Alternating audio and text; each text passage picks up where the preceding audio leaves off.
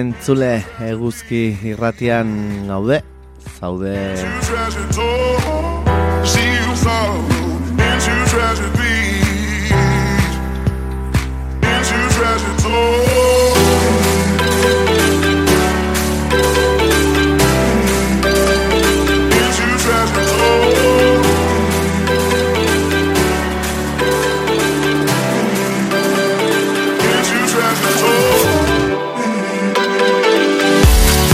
Cuando van a dar las 10 y un minuticos de la mañana de miércoles 9 de noviembre, aquí arranca Pasealeku, el magazine de actualidad de Eguzki y Ratia.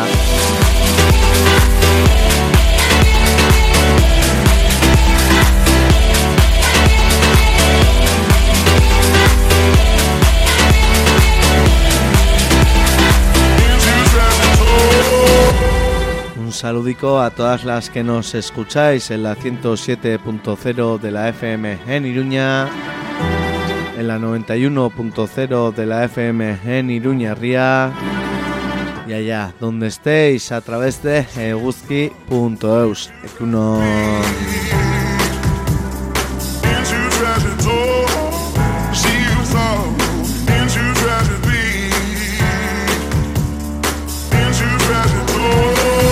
saludico también a esas radios amigas y sus oyentes.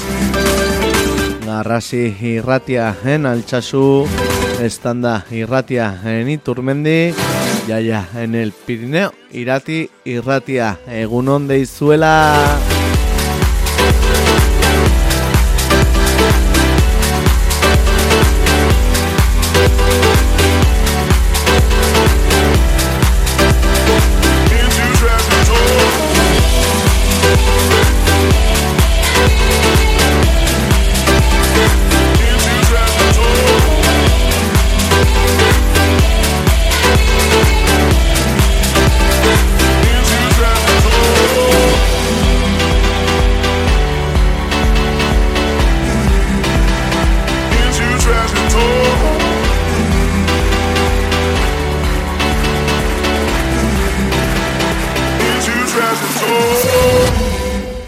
Miércoles eh, 9 de noviembre tendremos varias entrevistas del día. En una primera conexión y casi de urgencia nos iremos hasta el barrio Irindarra de Iturrama para hablar, conectar con los trabajadores del bar Espala, ayer sufrió un ataque perpetrado por neonazis vinculados al Barcelona.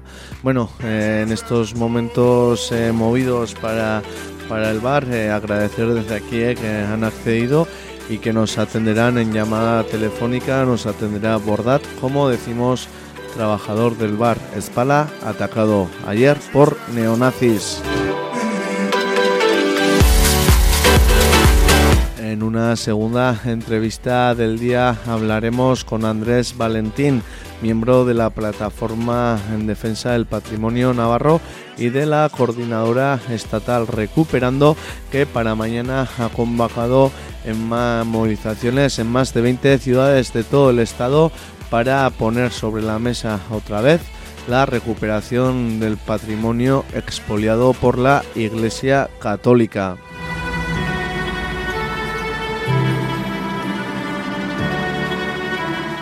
Una tercera entrevista del día conectaremos con Laura de Alianza por el Clima de Navarra Nafarroa que ha organizado para estos días una COP27 alternativa aquí en Iruña.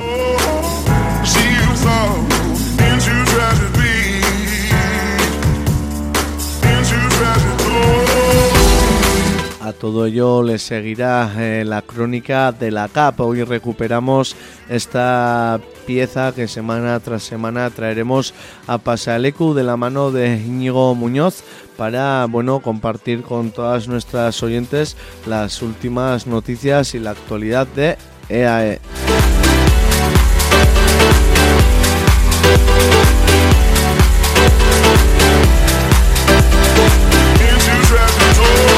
Y cerrará el programa eh, Iñaki con la sección sobre bueno política, sociología, que en la que eh, suele hablar y nos visita aquí en Pasealecu una vez al mes el politólogo Jonathan García.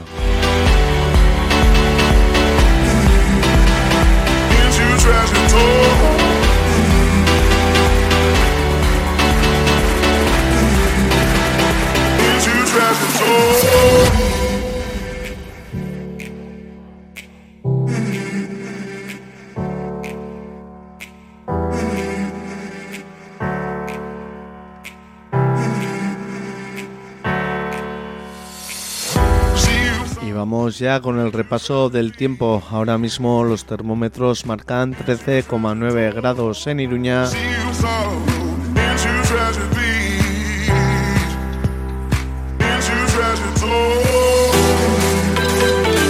Y la predicción del día nos dice que nuboso o cubierto disminuyendo gradualmente por la tarde a poco nuboso o despejado, salvo en el cuadrante noroeste donde habrá intervalos nubosos. Lluvias y chubascos en general débiles e irregularmente repartidos en la mitad norte y extremo sureste, sin que se descarten de forma aislada en el resto, que cesarán gradualmente por la tarde. Las precipitaciones son más probables en la vertiente cantábrica y Pirineos y de madrugada en la ribera baja y poco probables en el cuadrante suroeste. Temperaturas mínimas en descenso en la mitad norte, salvo en el tercio sur, donde se mantendrán con pocos cambios y máximas sin cambios significativos, excepto en los extremos noroeste y sureste, donde descenderán. Viento del sureste y sur flojo que girará por la tarde a noroeste y norte.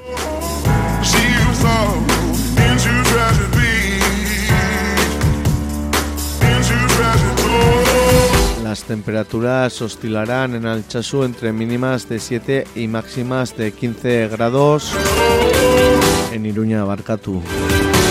Ahora sí, en Alchazú entre mínimas de 7 y máximas de 14 grados. Y en Agoitz entre mínimas de 6 y máximas de 15 grados.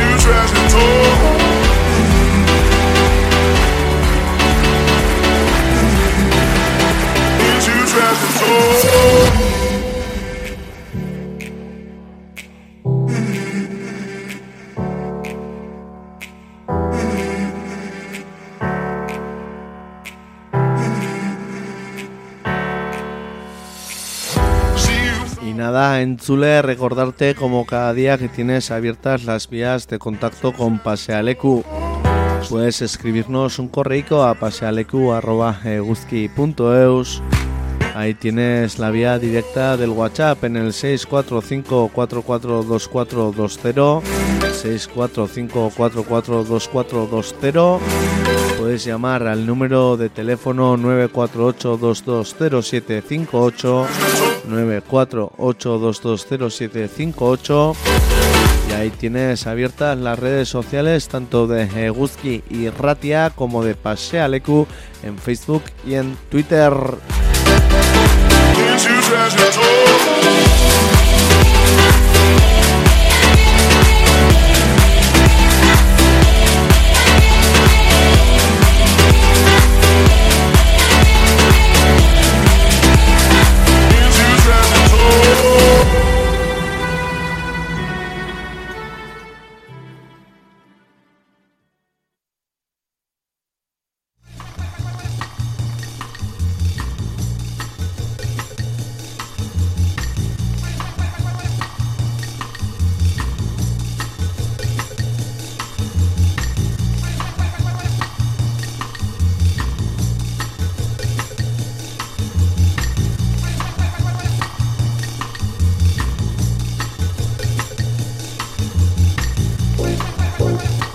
Vamos ya en Tule con el repaso de la información del día a través de la lectura de la prensa. Berrian irakurtzen dugu alderdi demokrata espero baino beto ari da, baina ez da nahikoa kongresuaren kontrolari eusteko. Errepublikanoak aurretik doaz ordezkarien ganberan eta demokratak senatuan alde txikiz behin bineko emaitzen arabera. Thank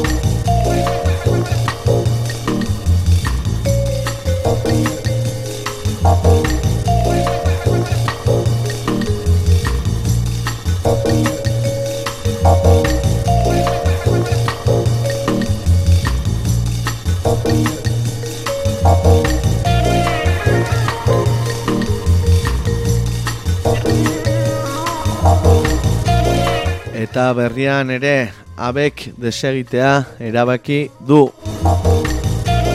Bere burua desegitea erabaki du abertzaleen batasuna alderdiak eta indar guztiak Euskal Herria bain emanen ditu.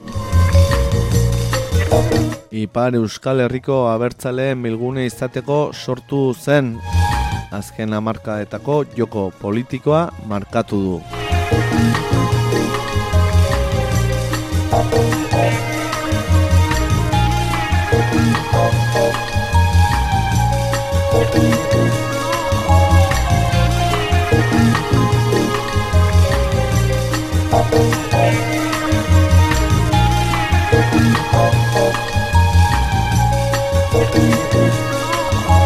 Y vamos con Nice, Pablo González desde la cárcel. Sigo defendiendo el derecho a la libertad de expresión.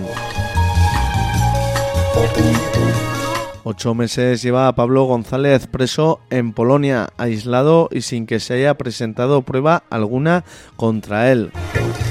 Este martes ha sido el protagonista de los premios del periodismo vasco, donde se ha pedido su puesta de libertad al concederle el premio José María Purtel a la libertad de expresión.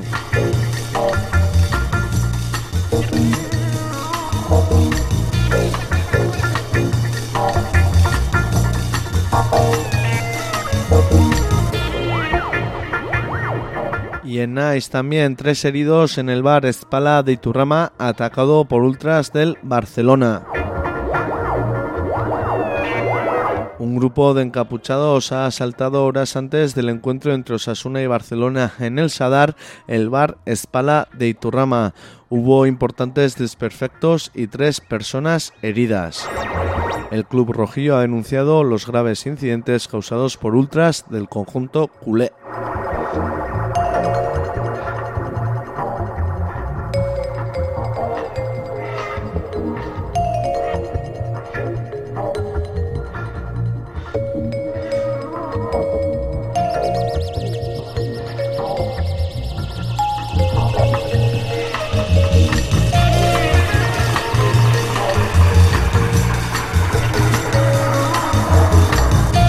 Vamos con Diario de Noticias. Navarra anuncia una OPE de reposición de 730 plazas en 2022.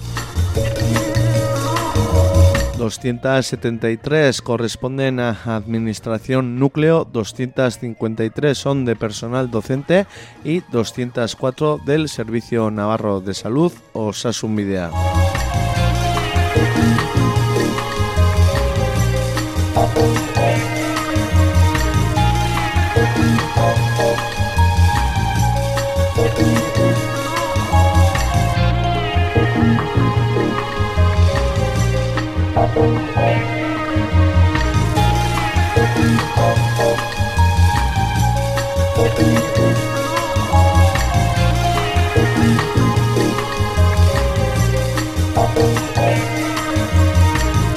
Y en Diario de Noticias también patronal y sindicatos concluye- concluyen sin acuerdo la reunión sobre el convenio de gestión deportiva en Navarra.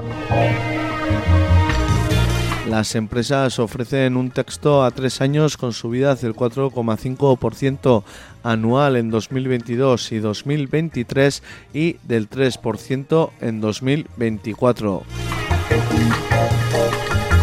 La parte social mantiene el paro.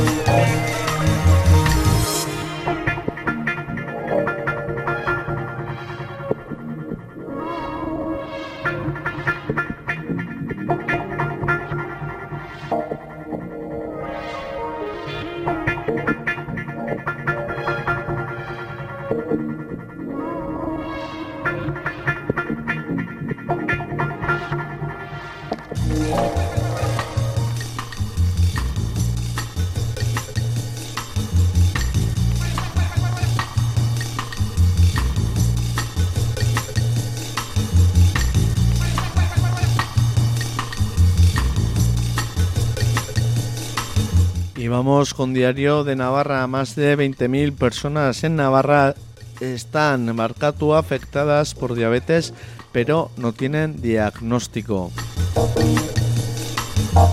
La Asociación Navarra de Diabetes reclama, con motivo del día de esta enfermedad, una atención de calidad y enfermeras en los centros escolares.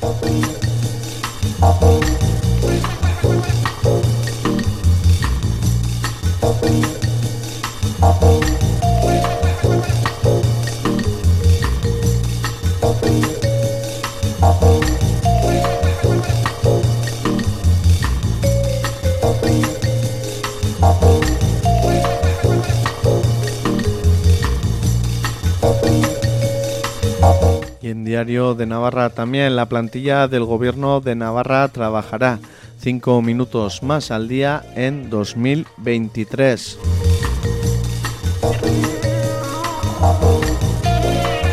La mayoría sindical acepta la nueva jornada ordinaria propuesta por el gobierno para no perder un festivo en San Fermines.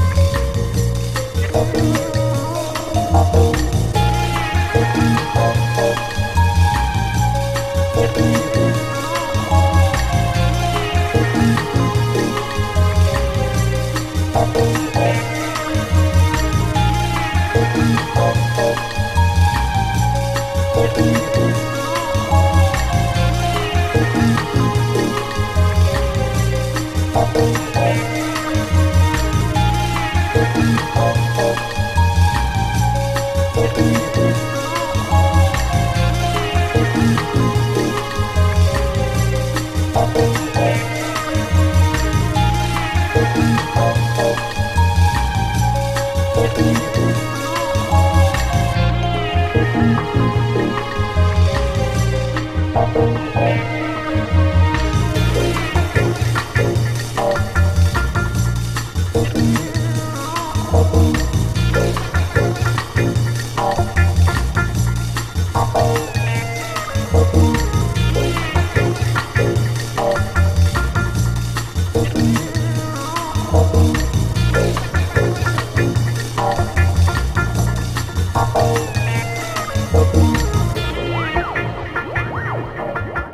Ya en Chile con la prensa del Estado en el país. El gobierno descarta construir un único cementerio nuclear y cada central guardará sus residuos.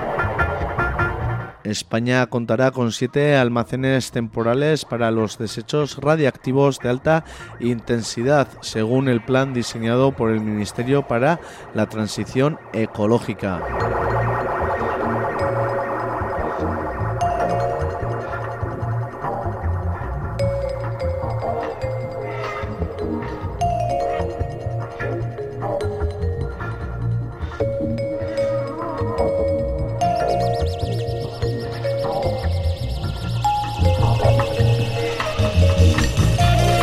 El país. También migrantes tirados en suelo español y una ambulancia a 100 metros en la tragedia de Melilla. Dos cuestiones son clave para determinar posibles responsabilidades y el lugar donde se produjo la avalancha mortal es territorio español por una parte y si se prestó asistencia sanitaria a las víctimas a un lado y otro de la frontera.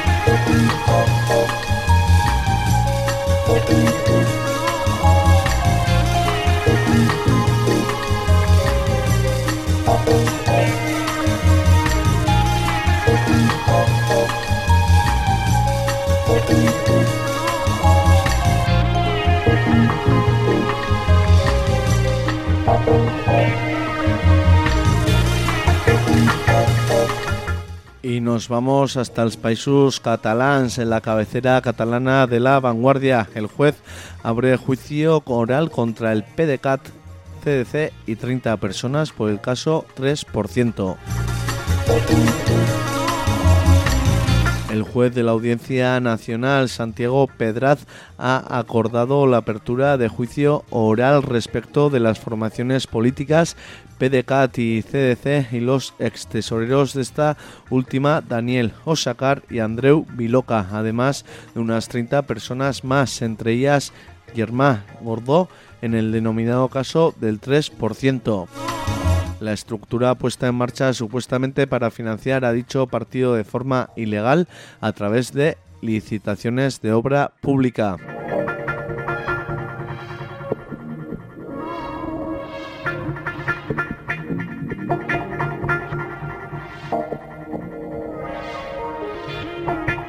Y en la vanguardia también el Parlamento Europeo señala a España y Marruecos por el espionaje con Pegasus. Las malas caras y la congelación de relaciones por parte del gobierno con la Moncloa desde abril solo forman parte del recuerdo. Citizen Lab publicó el espionaje con Pegasus a una sesentena de personas del entorno independentista y se montó un cirio, dice la vanguardia. Quizá escenificado. Ayer fue la Comisión de Investigación del Parlamento Europeo quien señaló a España por este caso con un informe preliminar sujeto a enmiendas y aún por votar. Pero esta vez ni la Generalitat ni el Gobierno han encontrado razones para rechazar la mesa de diálogo. Se mantiene inalterable y la previsión de convocarla para antes de acabar el año.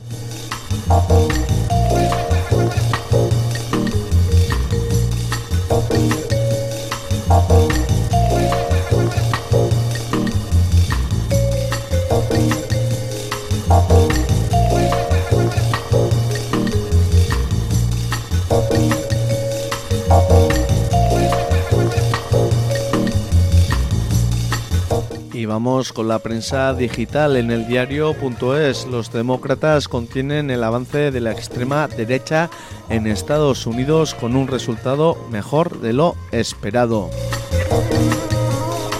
El Partido Republicano puede ganar la mayoría de la Cámara de Representantes por pocos escaños y el Senado puede seguir en manos de demócratas según los primeros resultados de un escrutinio todavía en curso.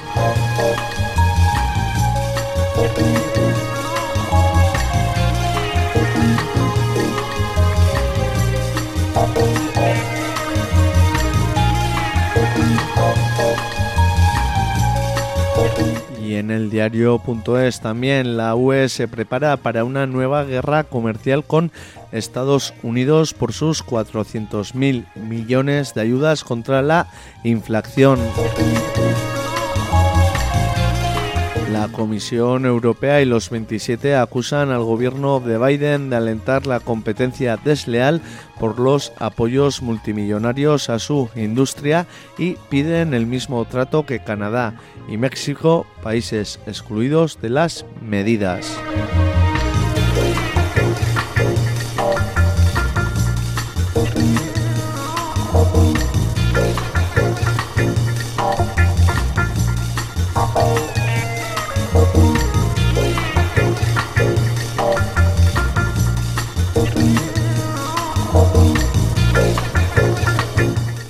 Con el portal digital de Infolibre. Los vídeos completos de la tragedia de Melilla apuntan a la ocultación de al menos tres delitos graves.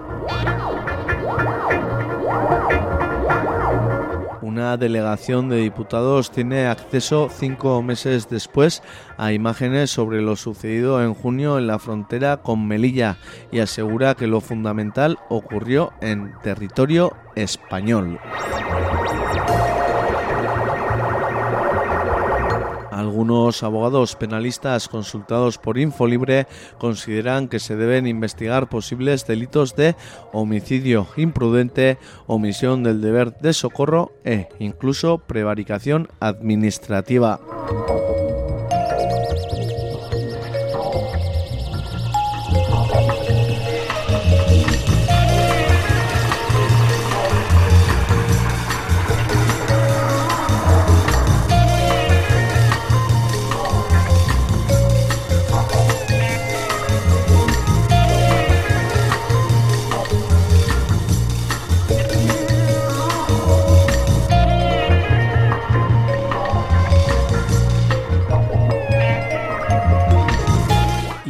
Infolibre también rápido crecimiento seguido de despidos masivos. El acordeón laboral de las tecnologías golpea a España.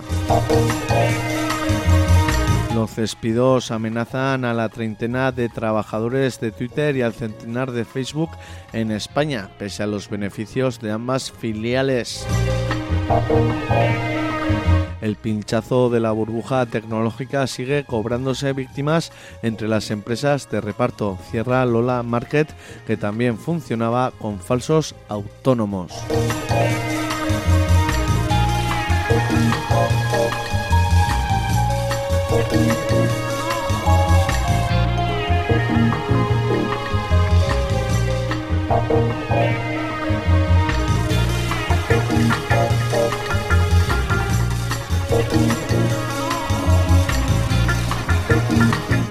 Y vamos con el salto. El Parlamento Europeo examina el caso Pegasus y alerta del posible aterrizaje de Predator en España.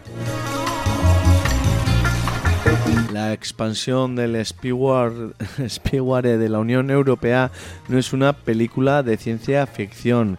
Programas como Pegasus, Candiru o Predator han sido utilizados por los estados soberanos para el espionaje de ciudadanos europeos.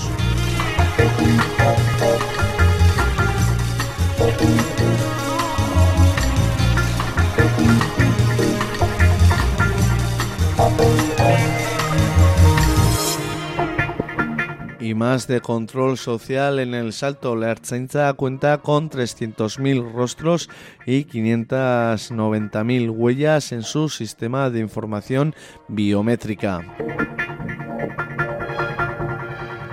Más allá de las innovaciones en reconocimiento facial y corporal, también ha actualizado equipos tecnológicos criticados por usarse para detener activistas durante manifestaciones o vigilar a otros ciudadanos en eventos multitudinarios.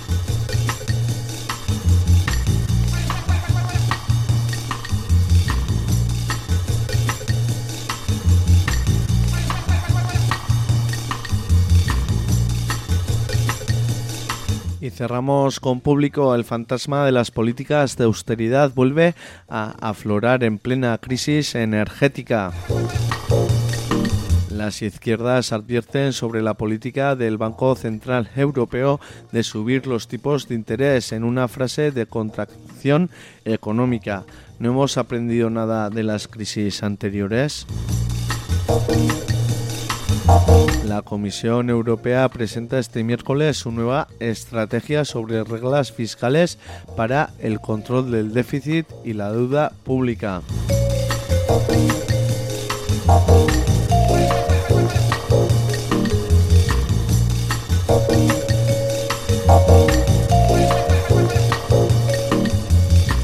Y una última noticia del día en público, seis presos políticos saharauis vuelven a llevar a Marruecos al Comité contra la Tortura de Naciones Unidas.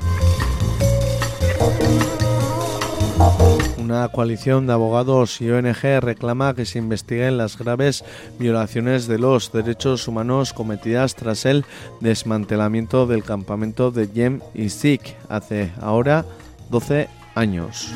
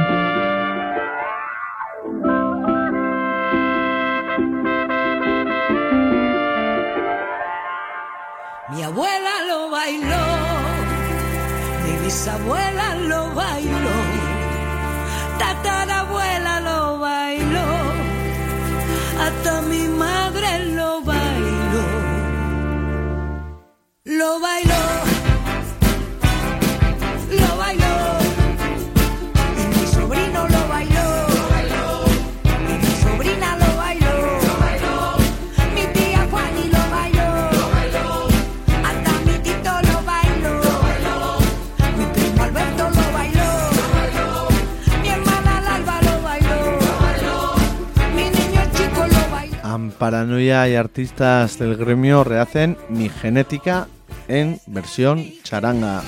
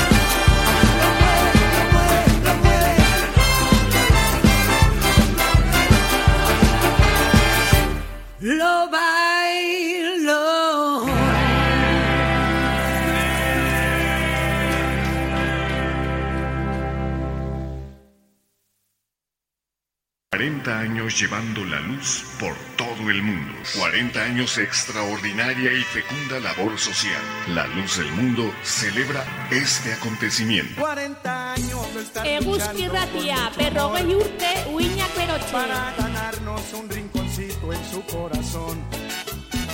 40 años se dice fácil, pero no es así.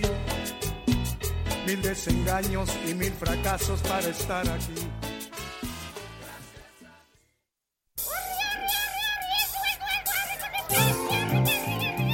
Cuscuseando en Euskal Herria, cuscuseando en el rock. Dos horas de entretenimiento que harán despertar tu curiosidad. Los miércoles de 6 a 8 de la tarde y repetición los jueves a partir de las 8 de la mañana. Hace Gusquide para poder seguir cuscuseando en lo que nos rodea.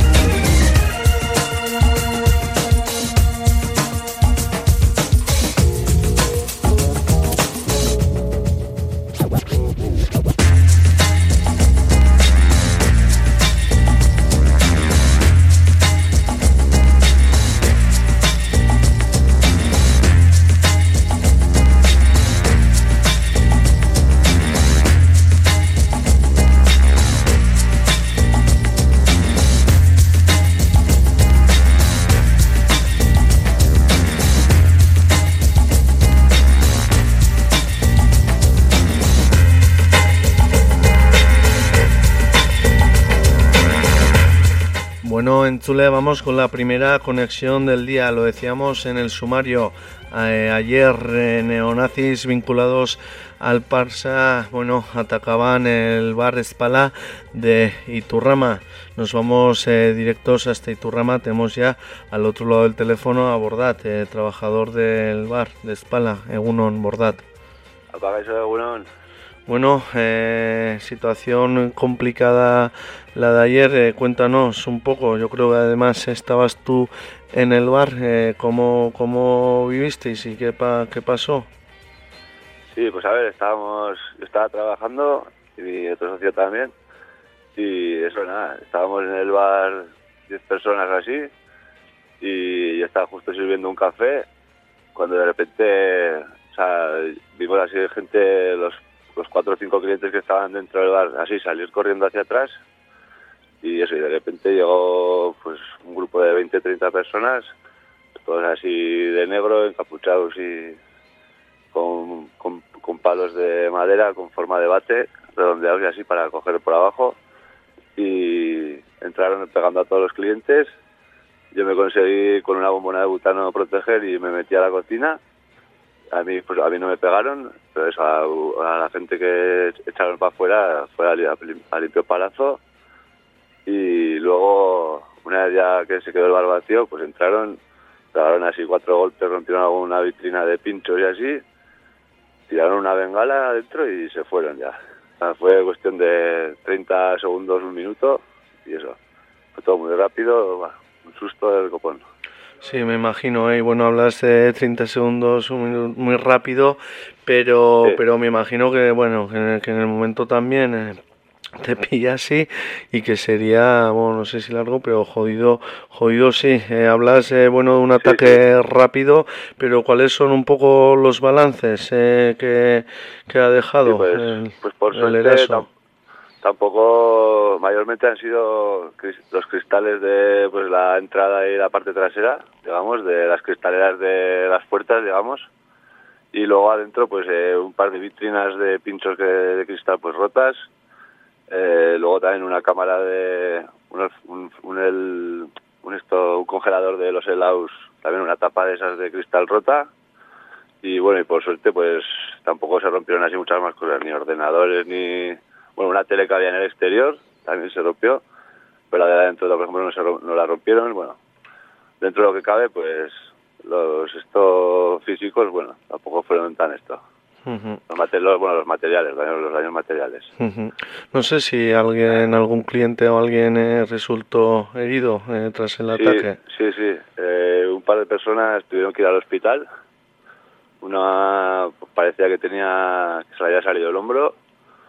Luego también un chaval, pues también tenía bastantes golpes en la cara y así. Y luego había pues dos o tres más también que estaban así con golpes que no fueron al hospital, pero bueno, sí, Luego también en la parte trasera a, a uno, a un chaval a la que se iba, le cogieron y en el suelo le pegaron también. Nos dijo que eso, luego vimos ahí un poco de sangre así en el suelo y así, bueno, sí, bastante, bastante, así, eh, a la gente tuvo bastante, sí, sobre todo en la cara y así. Sí. Bueno, el Espala es un bar eh, conocido en, en, el barrio de Iturrama. Me imagino que, que, luego las muestras de solidaridad y el acercamiento de la gente habrá, habrá sido también eh, eh, para reseñar, ¿verdad? Sí, sí, ya en el mismo momento ya vinieron muchos vecinos a decirnos lo que habían visto, que pues como habían visto que de una calle, de un par de calles más allá habían visto que se bajaban de un par de furgonetas con las lunas tintadas y unos cuatro o cinco coches, eso, pues unos 30 o 40 personas. Eso nos vinieron a decir toda la información. Luego ahora, pues a la mañana estamos aquí y eso, todo el mundo que pasa, pues eh, dándonos apoyo y así, y eso, sí. Pues aparte bastante bien. Bueno, no sé si el bar eh, está en funcionamiento ahora mismo o estáis eh, teniendo que hacer labores eh, de reparación, pero bueno, si está abierto, pues así decirlo, y si no, a ver cuándo vais a reabrir y por también por hacer un llamamiento a la Enchule de que se acerque hasta hasta el Espala, hasta Iturrama para, bueno, pues para también un... Sí, eso es. O sea, hoy por ahora pues, estamos esperando, pues ahora viene el cristalero a coger las medidas. Ayer ya, entre la gente que vino y así, nos ayudaron a limpiar y así. Y hoy un poco lo dejaremos igual así, pues porque está un poco peligroso, porque hay cristales y así. Entonces, una vez que quitemos los cristales rotos y así, que estamos esperando al cristalero, ya, pues no sé si a la tarde o mañana, ya, mañana abriremos normal, pero eso. Hoy en principio pues estaremos un poco así. Pues nada, eh, Bordate, agradecerte el haber eh, atendido la llamada de Euski y Ratia de Pasalecu. En estos momentos, bueno, que cuanto menos eran eh, eh removidos, ¿no? Re remarcar que el ataque se dio en el contexto del partido entre los Asuna y el Barça, todo apunta a que eran gentes neonazis vinculados a a bueno a diferentes eh, hinchadas eh, del Barça. Y nada desde aquí desde Guzki Ratia pues todo nuestro ánimo nuestra solidaridad. Mi Emi Esker por atender la llamada. Y bueno que sea pronta la reapertura que vuelva eh, Editor el Espala con todo bueno con toda su vitalidad y con toda esa referencialidad que, que la característica que, que sigáis podéis seguir currando bien. Y nada que nada desde aquí agradecerte el haber atendido la llamada, bordata. Vale, bai, mi esker zuei. Venga, segi ongi, vale, animo. Aio, bai, animo, animo, agur.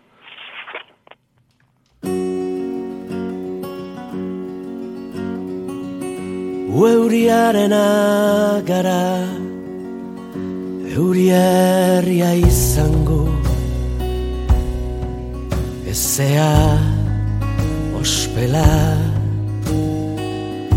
buru astaltzera oitua Fantasía se llama el nuevo disco y la nueva gira de Ñaut El Orrieta.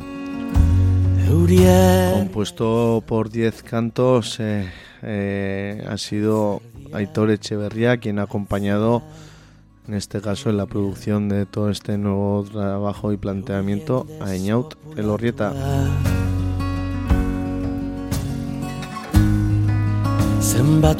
Esto que suena es Euri Herria de Fantasía. Zenbat euri egin duen. Azkena ikusi Zintu danetik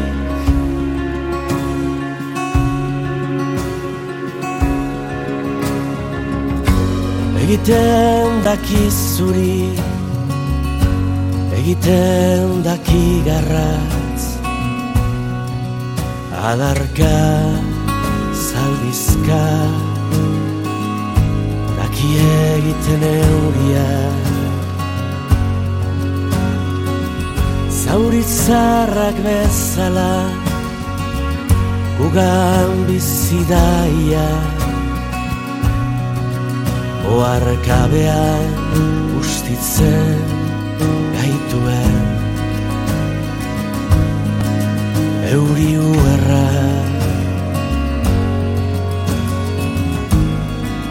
Zenbatu dezagun euria.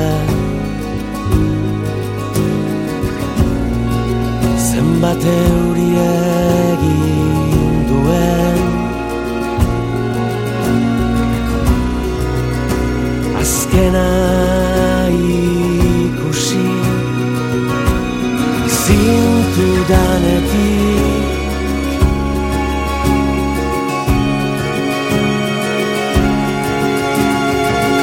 Autoan errezagoiten da negar Kanpoan euria denean Eurizean Aiz euri, euri laino. Lehenago esagertuko dira itzo. Euria bera baino. Euskiak bizitzara nola. Hartzen gaitu euriak Gure azkenari begira.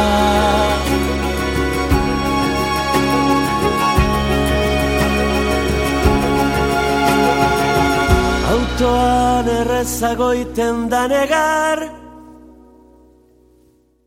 Kanpoan Egia denean.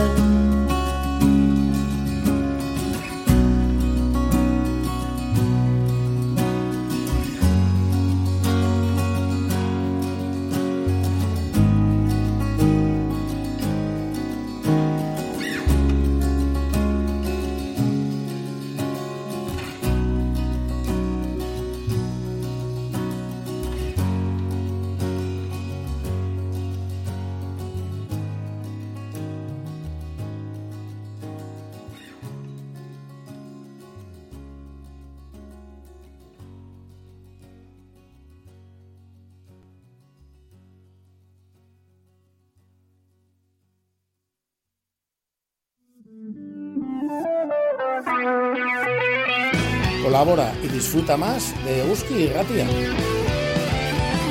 Entra en eguski.eus y hazte Eguskide por un mínimo de 20 euros al trimestre. Entre todas y entre todos hacemos posible Eguski y Ratia. En el 91 y en el 107 de la FM, que siga sonando la Eguski. Y desprecia al hipócrita que reza una plegaria.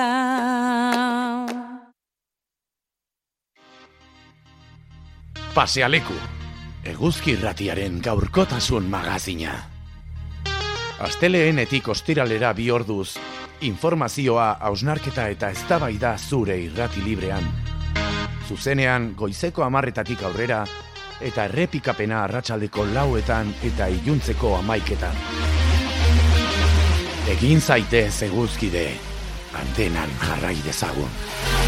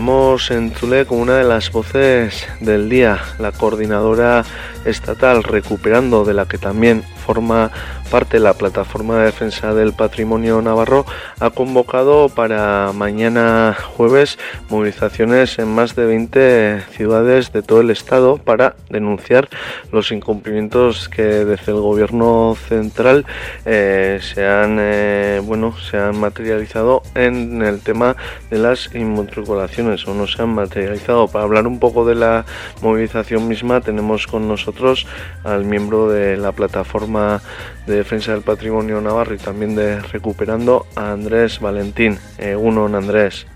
Egunon, bye. Bueno, mañana movilizaciones, como decimos, en más de 20 ciudades de todo el estado y también aquí en Iruña. ¿Cuál es el mensaje que queréis eh, transmitir desde el movimiento de recuperación del matrimonio, Andrés? Bueno, fundamentalmente recuperar el pulso, ¿no? Porque el candidato a la presidencia del gobierno en su discurso de investidura se comprometió a realizar las modificaciones legislativas oportunas para facilitar la recuperación de los bienes inmatriculados. Era parte del acuerdo de coalición PSOE Unidas Podemos y eh, asimismo era parte de los programas electorales de ambos partidos eh, representaba un claro reconocimiento del intenso trabajo realizado por los colectivos ciudadanos en defensa del patrimonio público. Parecía que algo podía cambiar. Sin embargo, simultáneamente, eh, en principio con un oscurantismo total y después eh, con opacidad absoluta, los contactos entre el gobierno y la jerarquía avanzaban en sentido contrario. En este sentido, eh, se retenía la información sobre los bienes inmatriculados. No obstante, eh, se logró que eh, se diese difusión a la, a la, relación de inmatriculaciones entre el 98 y el 2015. Un éxito sin paliativos de las organizaciones que se agrupaban recuperando. Pero era un listado parcial, no incluye las inmatriculaciones realizadas entre el 1946 y 1998, que hoy podemos afirmar sin lugar a dudas que son mucho más numerosas que las posteriores a esa fecha, y no ofrece las notas simples, con lo cual en muchos casos es imprescindible para identificar un bien. Si te ponen un cereal en eh, Sesma o un pasto en eh, Batán o una vivienda en Pamplona, pues evidentemente así no se puede identificar absolutamente ese bien. Y entonces, bueno, eh, esta línea de colaboración entre el gobierno de coalición y la conferencia episcopal ha ido ganando terreno, de ahí que haya terminado eh, pretendiendo por ambas partes darle eh, carpetazo al tema de las inmatriculaciones y volverlo a la a, la papelera. Entonces, eh, de alguna manera, una dinámica que ya llevábamos en Navarra desde hace tiempo y que se había abierto a nivel de todo el Estado, que es la movilización, haya eh, cobrado protagonismo. Y ese es el contexto en el que se sitúa las movilizaciones de mañana. Como decías, en 23 países, en 23 ciudades. Eh, como has citado, eh, bueno, no es fácil el trabajo de, eh, de catalogizar eh, todo lo inmatriculado de la Iglesia, no con poco trabajo desde, bueno, desde los movimientos patrimonialistas también habéis conseguido, bueno, ir clarificando el grueso del tema y, y bueno, los datos que manejáis son alarmantes tanto en Nafarroa como a nivel del Estado, Andrés. Sí, claro. El problema es que en este momento hay que hacer inferencias porque afirmaciones eh, no es posible. Las casi 35.000 inmatriculaciones que ha reconocido el gobierno en su listado famoso eh, vienen a suponer eh, del orden de más de 50.000 bienes. si estos son los bienes afectados del 98 al 2015 y afirmamos que son más numerosos los realizados por con anterioridad al 98, pues tranquilamente nos situamos por encima de los 100.000 bienes inmatriculados en el Estado. Esta misma reflexión nos llevaría a afirmar que en Navarra se trata de más de cinco, de 5.000 bienes inmatriculados. Es la barbaridad del expolio del patrimonio eh, público en muchos casos es impresionante. Y hace falta que la sociedad se, se dé cuenta de esto. Si no se es consciente socialmente de que eh, nos han robado un valor impresionante de nuestra eh, historia, pues estamos eh, poniendo las condiciones para que este robo se consolide. Si bien Andrés, la movilización de mañana tiene bueno carácter eh, a nivel de, de, todo el estado, eh, bueno, este trabajo eh, aquí en Navarra tiene dilatada trayectoria y también ha traído consecuencias o, o, frutos o no frutos a nivel de gobierno de Navarra. Cuéntanos un poco cómo está la situación a nivel de Navarra, Andrés. Bueno, Navarra de nuevo por primera vez consiguió las notas simples, es decir, el detalle de cada inmatriculación desde 1900 a 2020, un periodo superior al que nosotros pedíamos, que estamos centrados en el 46, cuando, que es cuando se modifica la, la ley hipotecaria para dar espacio a las inmatriculaciones al 2015, que es cuando una nueva modificación de esa ley hipotecaria cierra la puerta al procedimiento extraordinario de que disfrutaba la Iglesia, es decir, de las inmatriculaciones. Entonces, a partir de ahí, eh, lo que queda es un trabajo impresionante, primero para ordenar estas eh, inmatriculaciones, hay que tener en cuenta que Navarra disponía ya de eh, tres fuentes eh, parciales y fragmentarias e inmatriculaciones. Hay que afirmar que es bastante complejo eh, saber cómo es posible que cuando las cuatro fuentes de que hablamos son originarias de los registros de la propiedad haya una disparidad tan bestia en eh, estas informaciones. Y entonces, bueno, hay una tarea impresionante para eh, depurar estos datos y luego nos queda la inmensa tarea de identificar a nivel de cada localidad aquellas que puedan permitir eh, una recuperación. Pero no olvidemos, la recuperación no puede ir por la vía a la que nos quieren abocar la Iglesia y, el Gobierno central, que es ir a los tribunales. Eh, alguien se eh, explica cómo puede gestionarse esos 50.000 presuntos o esos 5.000 presuntos eh, litigios en, en los tribunales de Navarra es absolutamente eh, fuera de, de texto y volvemos a recuperar un poco la frase eh, del candidato a la presidencia del gobierno que la salida y la solución hombre evidentemente en esto nos copió pero estamos muy contentos por ello que es realizar las modificaciones legislativas necesarias para eh, recuperar la titularidad pública de esos bienes. Es así como se podría resolver el tema, a base de que el gobierno de la nación dictase una norma por la cual todos los bienes inmatriculados pasarán a la situación anterior a la inmatriculación.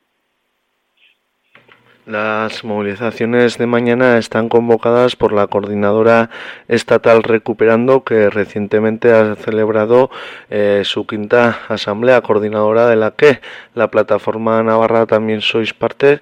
Bueno, ¿cómo fue, cómo fue la asamblea, Andrés? Eh, ¿qué, es lo que eh, tratasteis y qué es lo que os habéis llevado cada uno a vuestros territorios? Bueno, se trataba de recuperar un poco el, el pulso, como decía al principio, eh, hay que tener en cuenta que la pandemia ha afectado muchísimo a nuestro funcionamiento, que la importancia política y mediática que han adquirido las, las administraciones, las inmatriculaciones es un salto cualitativo y estábamos obligados a ponernos al día y ver un poco eh, cuál era el balance de estos años. Hay que tener en cuenta que la anterior, la cuarta asamblea, se celebró en Sevilla a finales del 19 y ahora había que volver a tomar impulso. Entonces, bueno, en este sentido, eh,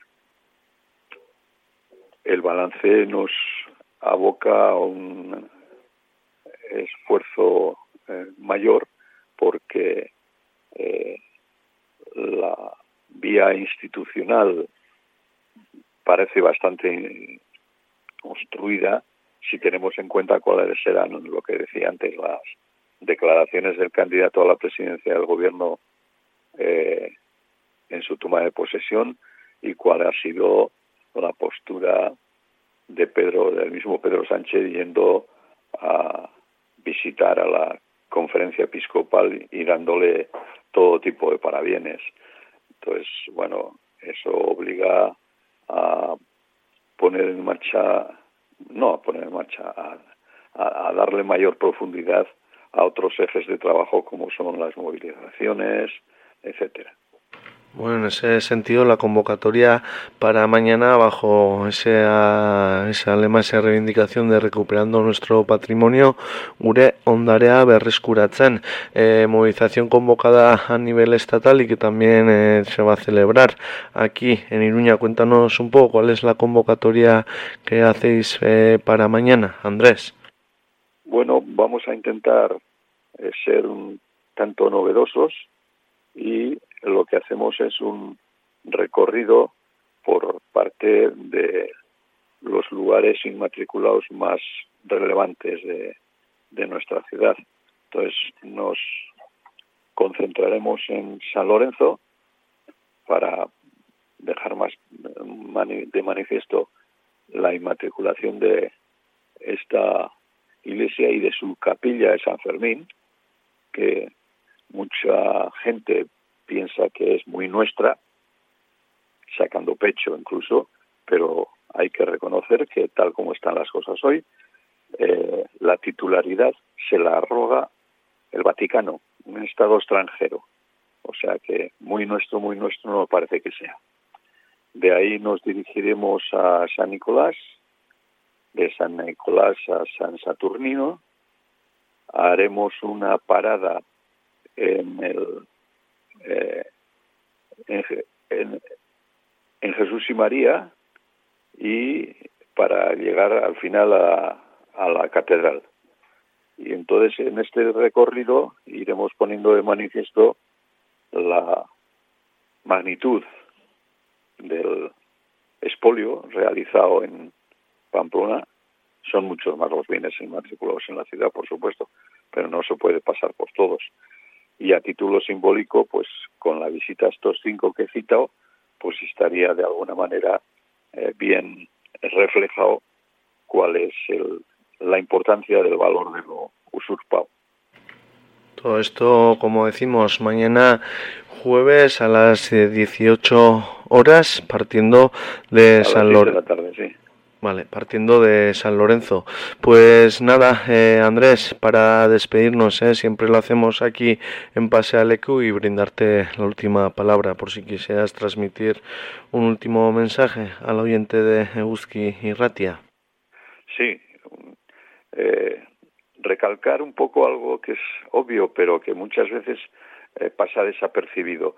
El tema de las inmatriculaciones es un tema que afecta a toda la sociedad.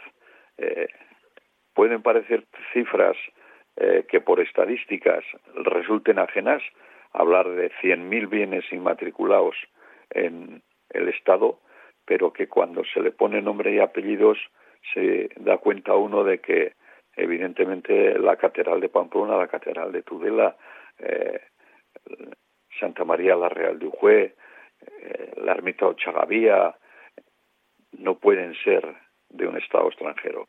Lo mismo piensan en Sevilla con su catedral o en eh, Córdoba con la mezquita o en Toledo con su catedral etcétera. Hay que tomar conciencia de que esto es nuestro y nos lo han quitado y hay que recuperarlo.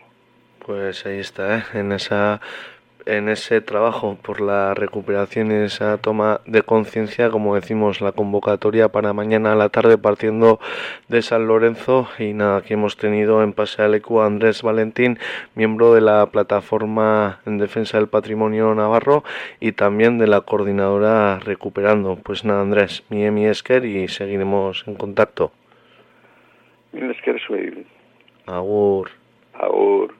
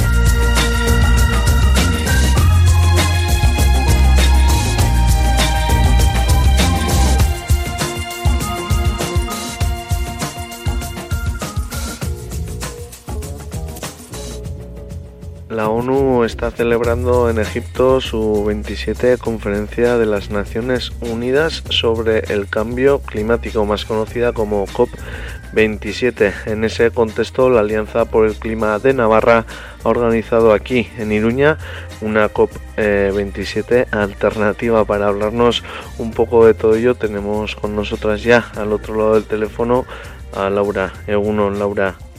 Hola, buenos días. Soy Laura. ¿Qué tal estamos? Muy bien, muy bien. A ver si aquí hablamos un poquito sobre el tema de la COP27 y todo lo que hemos organizado en, Pamplona. Hmm. Bueno, para empezar, ¿qué, es lo que, ¿qué es lo que está aconteciendo en Egipto, que se está poniendo de relieve sobre la mesa, no? Y bueno, ¿y qué lectura hacéis desde la Alianza por el Clima de Navarra, Laura? Sí, pues bueno, como has comentado, se está celebrando la COP27 desde este lunes hasta el 18 de noviembre más o menos y es en la que se juntan pues la, la conferencia de las partes en la que se juntan pues jefes de estado ministros negociadores y demás.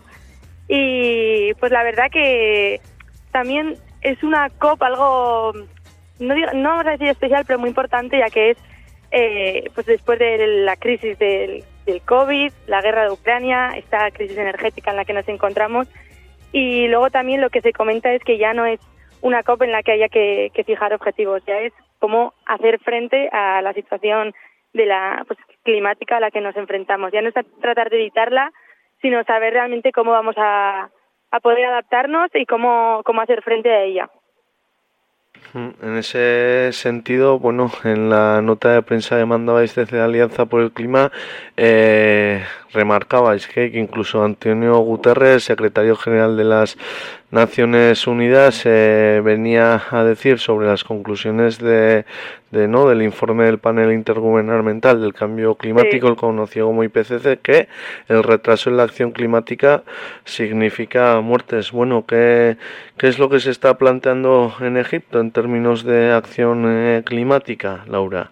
Eso es, es que la frase que has comentado está, sí, la verdad que, que lo dice bien, porque el tema de que ya la, esta crisis climática, eh, la inacción frente a ella va a empezar a, bueno, es una violación de los derechos humanos. Además ya hay, bueno, ya hay evidencias de que todos los países están sufriendo consecuencias de, del cambio climático, pero lo peor de todo es que los países que menos han contribuido a ello son los que más las están, las están sufriendo. Entonces también lo que hay que potenciar y lo que hay que reivindicar es que se apoye sobre todo a los países, bueno, los del sur global y en general los países que más consecuencias están sufriendo ya necesitan recursos y, necesitan financiación por parte de, los países que más tienen.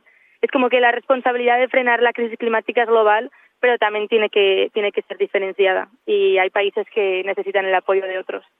Sí, países que necesitan el apoyo de otros que no parece que estén por la labor. Ha habido ausencias eh, significativas desde la COP27 mismo, ¿no? Se apunta directamente a agentes como Estados Unidos, ¿no? Que tienen una responsabilidad directa en lo que está pasando, pero pero lo que lo que decimos eh, lo que está sucediendo es que, hubo audiencias significativas y no parece que, que las grandes eh, potencias ¿no? que marcan un poco bueno la agenda y condicionan el, el futuro del globo eh, estén dispuestas a, asumir responsabilidades por lo que está pasando estos días digo ¿eh, Laura también. Eso es. Eso es. Eso es. Sí Sí, porque bueno, eso se apunta directamente a que Estados Unidos, bueno, que incluso no estuvieron en la, en la, esto, en el acto de apertura y bueno, que se está debatiendo mucho en esos, en esos términos. Hmm.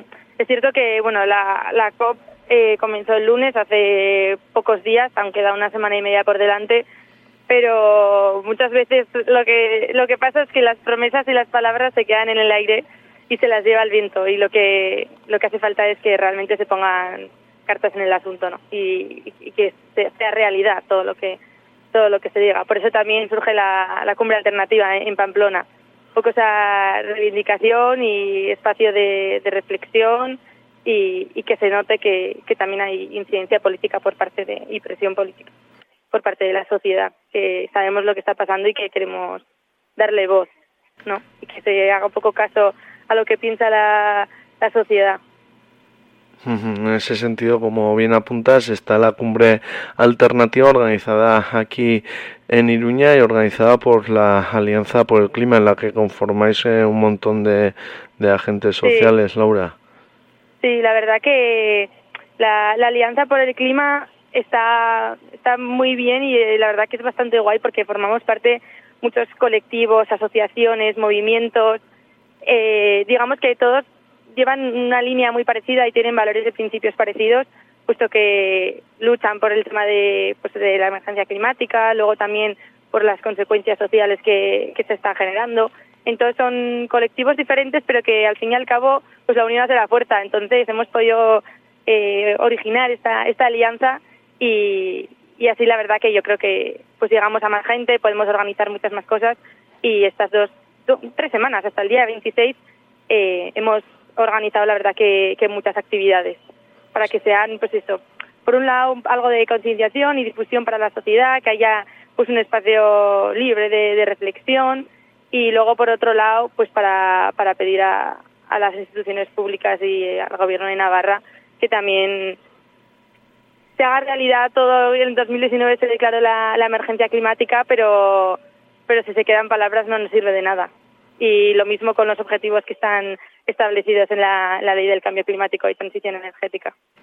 Hmm. Luego entraremos un poco en todo el programa amplio eh, que es organizado desde la Alianza por el Clima, pero sí que me gustaría eh, apuntar qué es lo que se puede hacer desde aquí, desde Navarra, desde Nafarroa, qué se está haciendo o qué se está dejando de hacer, cuál es, cuál es la situación en términos de acción climática desde nuestra tierra, Laura.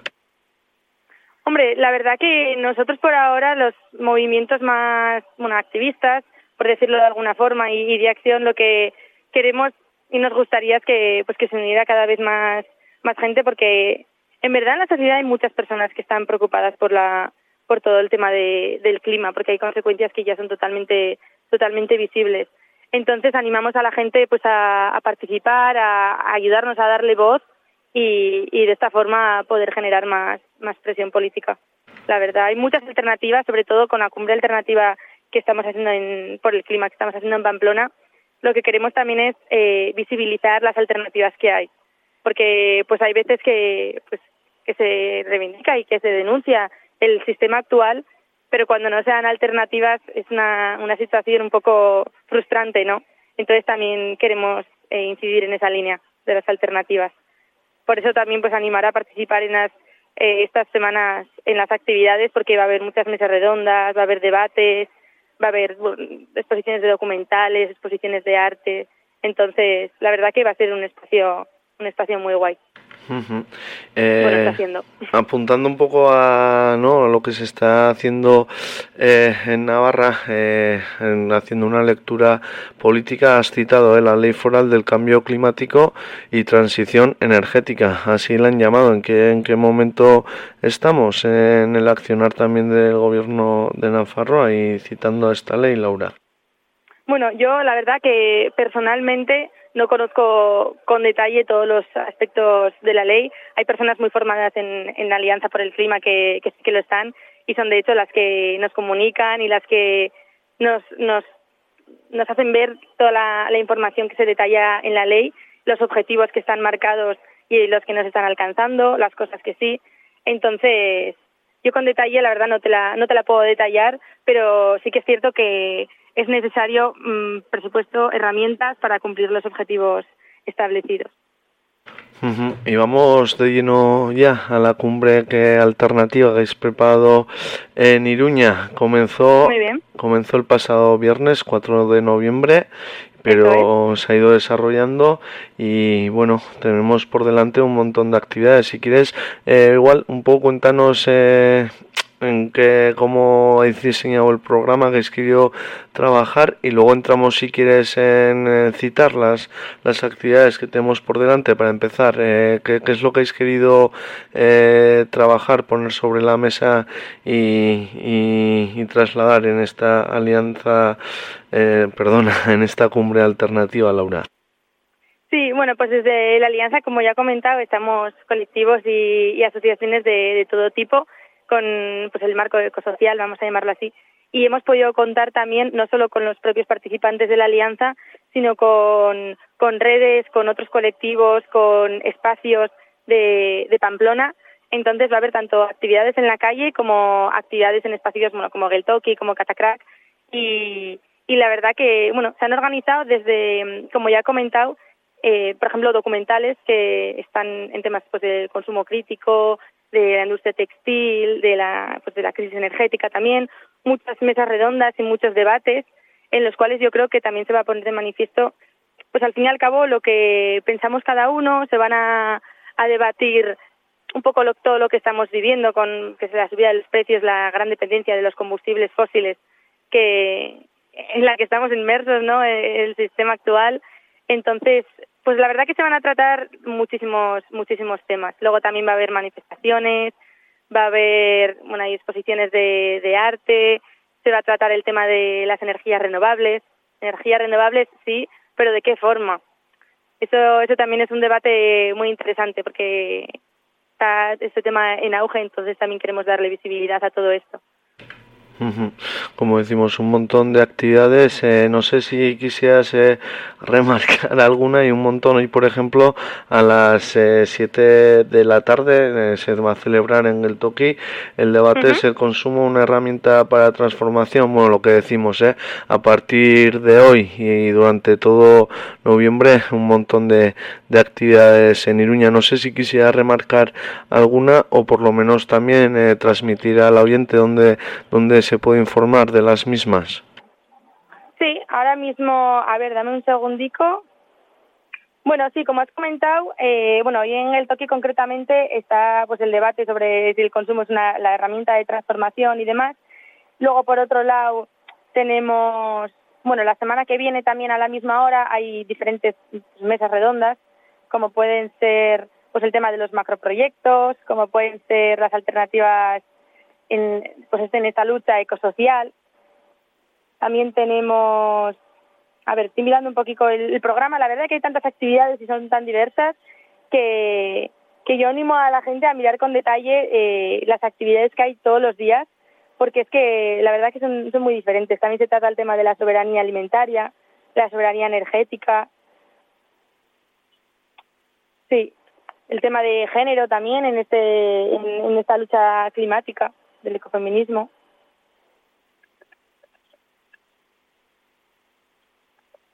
No sé si se me escucha bien. Sí, sí, sí. Ah, vale, perdona, perdona. Que he puesto el altavoz. Es un montón de, de, actividades, lo que decimos, ¿eh? se va a celebrar hasta el eh, próximo 26 eh, de noviembre. No sé si hay eh, redes sociales donde podría consultar o página web o digitalmente donde podría consultar la, gente el programa, Laura. Bueno, la verdad que desde todos los colectivos que formamos parte de la Alianza por el Clima y también los que las plataformas que nos han ayudado a organizar todo esto, lo estamos eh, le estamos dando difusión en redes sociales. Entonces, pues eh, de cualquier colectivo que forme parte de, de la alianza, la verdad que lo estamos poniendo en redes sociales. No es que haya un sitio global general, pero pero sí le estamos dando le estamos dando difusión de esta forma. bueno, También pues... por grupos de, de, WhatsApp, hay muchos grupos de difusión, o de Telegram, en Instagram también, Facebook. Pues eso, eh, nada que se haga una búsqueda rápida, seguro que el oyente eh, puede encontrar todo ese programa. Pues nada, Laura, para despedirnos eh, siempre lo hacemos y brindarte también a ti la última palabra por si quisieras transmitir una última idea, mensaje al oyente de Uzki y Ratia. Vale, bueno, no, muchas gracias a, a vosotros también por, pues, por darnos voz y la verdad que uf, mensajes tendría muchos de, dar y de, y de comunicar, pero ahora que, que estamos en este tema de la COP y que en, en Iruña hemos organizado esta cumbre alternativa por el clima, me gustaría animar a la gente a que, pues a que se pasara por las actividades, a que participara, sobre todo para luchar y reivindicar por, al fin y al cabo, el sistema en el que nos encontramos, que nos invita muchas veces a, a un consumo masivo, a un, pero tanto de consumo a nivel individual como de forma genérica. No sea, nos invito mucho a la reivindicación en las calles, creo que es muy importante que, que se nos vea y luego también pues esa concienciación y, y difusión al, al resto de personas que, que nos rodean para que todos y todas sepamos un poco qué es lo que está pasando. Pues ahí está una oportunidad de oro en este cumbre alternativa por el clima, eh, organizado por la Alianza por el Clima de Nafarroa. Y nada, desde aquí de Ceguski Ratia, en estos tiempos de emergencia climática, seguiremos también pendientes eh, de, del tema y de todo lo que hagáis desde esta alianza. Así que nada, mucho ánimo y agradecerte el haber atendido nuestra llamada, Laura. Muy bien, muchísimas gracias a vosotros. Vale. Nos vemos. Agur. Hasta luego. Begiek hasitakoa Jarraitu dute lehen hitzek Musikaren erritmoan Tangoan bat egin dute gorputzek Desioa usaindu du Arnastu dut zure lepoan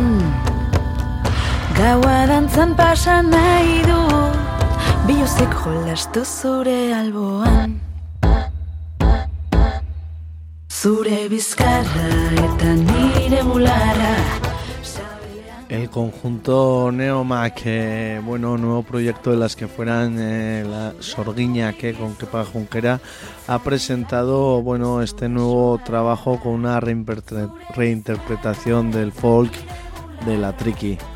Esto tok esuna ez, biluzik, neoman. Zato ziren, xuxurlatu nahi dizut, izali.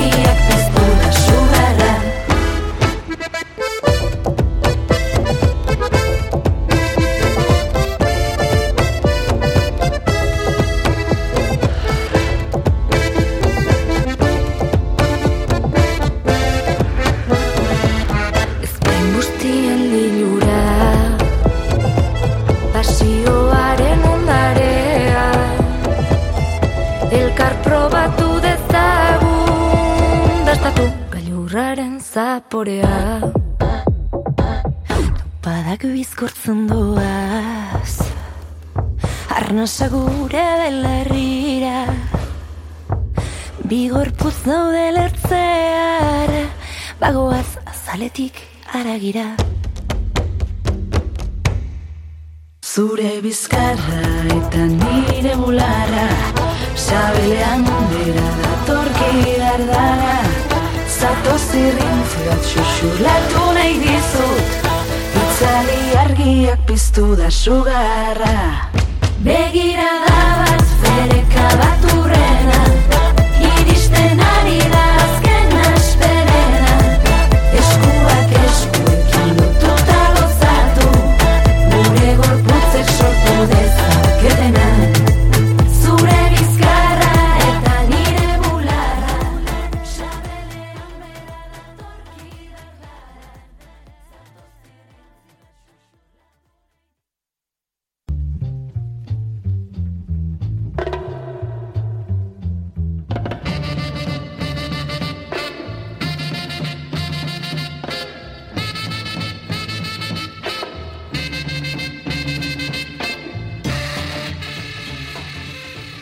Es la pócima musical más refrescante del planeta. Todos los miércoles a las 8 de la tarde y jueves repetición a las 12 del mediodía en la 107 FM, 91 FM o eguski.eus.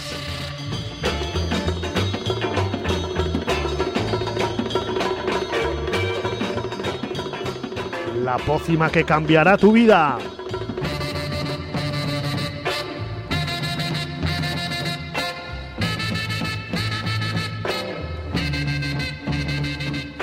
Y hazte Euskide.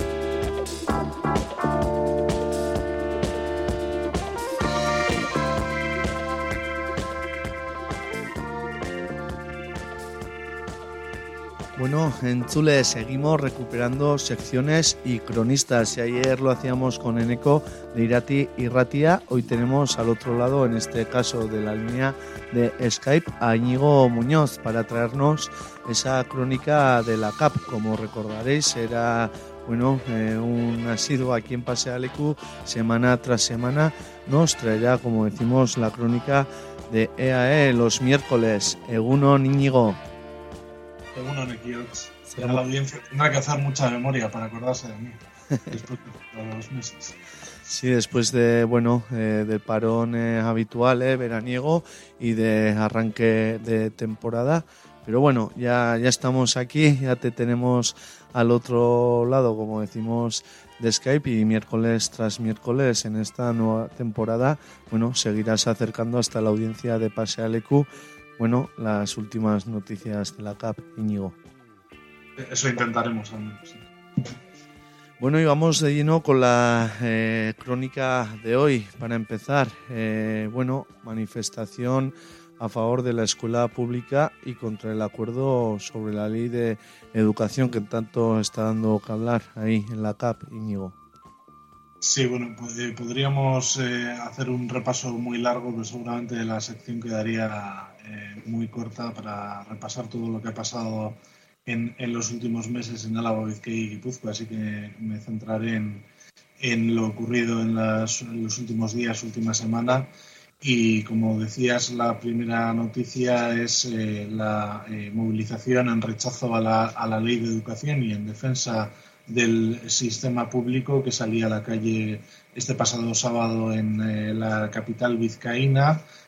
como digo, una manifestación convocada tras el acuerdo educativo alcanzado entre PNV, EH Bildu, PSE y el Carrequín Podemos convocados por la plataforma Euskal Escola Públicoas eh, Arro, varias miles de, personas eh, reivindicaron con orgullo la, educación eh, pública, eh, una movilización que reunió a profesionales de la educación, madres y padres, estudiantes, representantes de sindicatos, eh, bueno, varias miles de personas en total, convocadas por una veintena de, de agentes, bajo el lema Euskal Escola Públicoaren alde eskuntza lege honi ez, eh, insistieron que el anteproyecto de eh, ley no da respuesta adecuada a las necesidades de la red pública y apuesta claramente por privatizar servicios públicos a la vez que mantiene la dualidad público-privada y supone un retroceso para la euskaldunización, así como eh, una no garantía de la laicidad.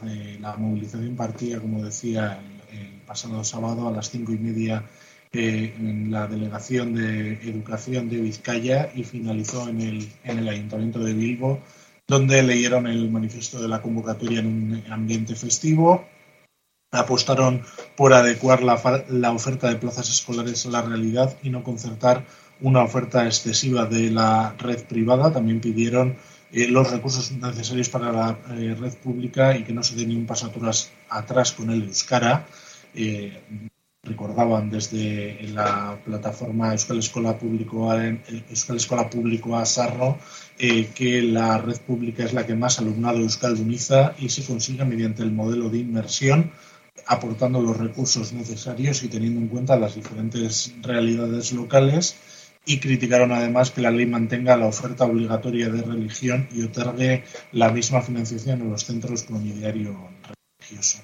Eh, igual para terminar, eh, no estaría de más mencionar eh, porque alguna gente en redes sociales criticaba la presencia de eh, representantes públicos de, de, partidos políticos que han eh, aprobado esta eh, nueva ley de educación, ya que, como digo, pues ha contado con el apoyo de, casi todos los partidos políticos representados en el Parlamento de, de Vitoria. Vamos ahora con bueno una historia de lucha sindical y represión. Eh, la audiencia eh, recordará esa huelga que se desarrolló en Tubacex y bueno que, que ahora está dejando capítulos eh, represivos. Íñigo. Eh, así es, y es que eh, este pasado martes tenía lugar el juicio contra la trabajadora de Tubacex, eh, Ainzane Mendía, a la que la Archanza acusaba de haber agredido a un agente en el contexto de la huelga indefinida que tenía lugar en esa empresa. La vecina de, Amurrio reivindicaba su inocencia frente al, juez, mientras pues, varias decenas de trabajadores y en general de, personas pues se manifestaba en las puertas del juzgado para eh, solidarizarse con, con esta eh, currela de, de Tubacex. Eh, como digo, tenía lugar esta semana el juicio contra la trabajadora de, esta empresa alavesa en Gasteiz. Que fue detenida el pasado 17 de junio de 2021, acusada de haber golpeado a un agente. Eh, sin embargo, como digo, la vecina de Amurrio ha, reivindicado eh, su inocencia. También eh, ha señalado como la acusación ha hecho una oferta de acuerdo a, a, Inzane Mendía y proponía dejar los cargos de resistencia a la autoridad y retirando la acusación de agresión, a lo que Mendía se negaba. Eh, sus eh, abogados mostraban en el, en el juicio un vídeo en el que se podía ver el, el momento de, lo sucedido y donde no se podía ver ningún, ningún tipo de agresión. También, tenían, eh, también participaban en el juicio dos testigos que no tenían nada que ver con, con en Mendía y que mm, repetían, como digo, la, la versión de Ainzane Mendía, es decir, refutaban la, la versión de la Ertzaintza y bueno, pues veremos en qué, en qué queda este juicio. Nos vamos ahora desde Ayaraldea hasta La Rioja Alavesa. Nos traes una historia de memoria histórica y reparación en la Bastida. Íñigo. Así es, reparación en, en, la medida de lo posible y es que eh, esta eh, semana también tenía lugar un homenaje a las 12 personas fusiladas y enterradas en una fosa a las afueras de, este eh, pueblo de, La Rioja Alavesa. Eh, el domingo se celebraba este acto de homenaje a los 12 republicanos asesinados por los franquistas el 6 de noviembre de 1936, que después fueron enterrados en una fosa junto a la carretera. Los cuerpos fueron exhumados ya en 1980 y en este acto han participado, entre otros, el Ayuntamiento de La Bastida, el Instituto Gogora y el Gobierno vasco, con el objeto de dar un paso más hacia la, hacia la reparación de la memoria y la dignidad de los fallecidos. Y para terminar eh, la crónica de hoy, bueno, vamos hasta unos paros y que se dan en el terreno de los servicios públicos. Así es, concretamente en el servicio de autobús público de Vizcaya, Vizcaibus, donde bueno, ya en, el mes de octubre tenían lugar paros eh, parciales convocados por el comité de, empresa de eh, Vizcaibus, de esta empresa pública. Y bueno, este mismo martes tenía lugar eh, unas nuevas convocatorias de, paros eh, parciales con amplio seguimiento. Es decir, también tenía lugar eh, bueno, actos de, sabotaje en el aparcamiento de Aparcavisa, en el que se saboteaban unos 80 eh, autobuses en el contexto de este, de este paro parcial en defensa de un nuevo convenio laboral.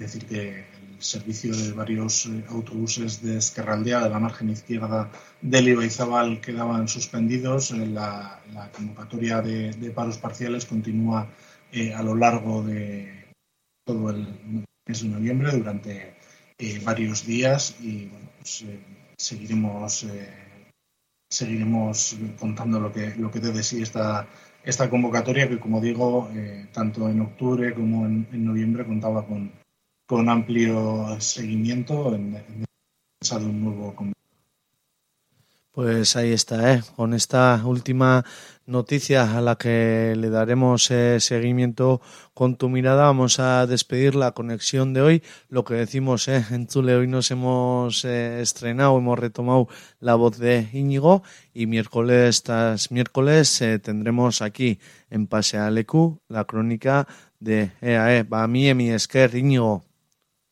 Ba, mi esker zure eta aurrun bazte arte. Hori da, aio.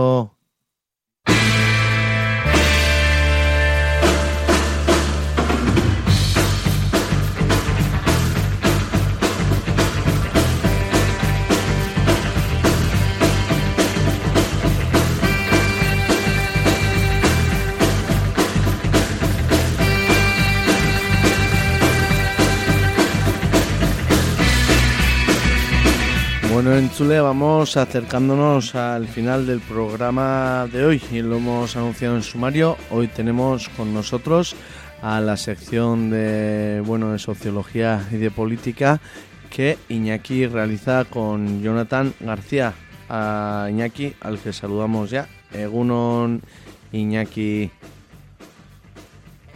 Egunon Ekiotz, pues un placer saludarte de nuevo y un placer saludar otro curso más a Jonathan García, profesor de la UPV, politólogo y bueno, profesor en, en ciencias sociales, ¿no? O, el departamento de sociología, si recuerdo bien. Egunon, Jonathan. Egunon, muy buenas y gracias por, por seguir confiando en mí para, para la sección. Bueno, eh, siempre, siempre es un placer ¿no? que de esta manera tan analítica pues también nos traigas eh, pues estos, ¿no? Pues que nos hables de estas cosas que muchas veces parecen un batiburrillo, otras veces también las vemos muy claras y, vemos que, no son tan simples, ¿no? Y bueno, pues pararse aquí unos minuticos a analizar, pues siempre está bien y un placer que, también estés en esta disposición, así que vamos a darle un poco de caña y, bueno, vamos a hablar del tema del día, ¿no? Que son las elecciones eh, intermedias, ¿no? De estadounidenses. Bueno, primero igual explicar a la audiencia, ¿no? Eh, ¿Qué son estas elecciones intermedias, ¿no? ¿Qué se elige? ¿Cómo funcionan? ¿De qué va un poco todo esto? Bueno, ya sabemos que, eh, que los, eh, Estados Unidos es, otra realidad completamente diferente que, que poco tiene que ver con, lo que eh, somos los europeos y las europeas, que es otra cosa, es otra realidad completamente diferente. Y un ejemplo de esa, de esa lógica diferenciada es precisamente esto. porque a, a, a, la ciudadanía europea le puede chocar, ¿no? Como de repente, después de dos años, habiendo elegido de, de la elección de presidente de Estados Unidos de repente eh, hagan unas elecciones en las que se convocan para renovar eh, la Cámara de Representantes, el Congreso, que diríamos nosotros en cierta manera, y por otra parte eh, para renovar también el Senado, que es donde están representados los diferentes estados. Cada estado tiene dos representantes y están ahí. ¿Y cómo se renueva ese Congreso y cómo se renueva ese Senado? Lo único que el Congreso se renueva completo y el, el Senado se, renueva por, por, una parte, ¿no? Esa es la lógica como extraña de ¿por qué ahora, no? De repente. Pero esa es la lógica también de, Estados Unidos de, de, ir progresivamente reformando eh, para contraponer los poderes de las diferentes instituciones del país, ¿no? En ese sentido. Entonces, se convocan esas elecciones que van a ser las que a lo largo de, cuando ya se vayan confirmando todos los resultados, porque luego también es, podría resultar interesante que hablemos de, cómo se vota, ¿no? Pero cuando se vayan ya confirmando definitivamente todos los resultados, porque una papeleta, recordemos, puede alterar y puede cambiar todo el resultado, eh, cuando, como decía, cuando se vayan eh, confirmando ya esos resultados, eh, pues los medios de comunicación se van a encargar de centrar el discurso o, focalizar en el Congreso, en el Senado y cómo eso puede afectar a la presidencia de Joe Biden, pero es que eh, estamos hablando de que junto a esas dos urnas se eligen a gobernadores en ciertos estados, se eh, suceden diferentes referéndums en el ámbito local, se producen también elección de otros cargos quizás que en Europa choquen, como por ejemplo el sheriff de, un condado, eh, el juez o la jueza de, un distrito.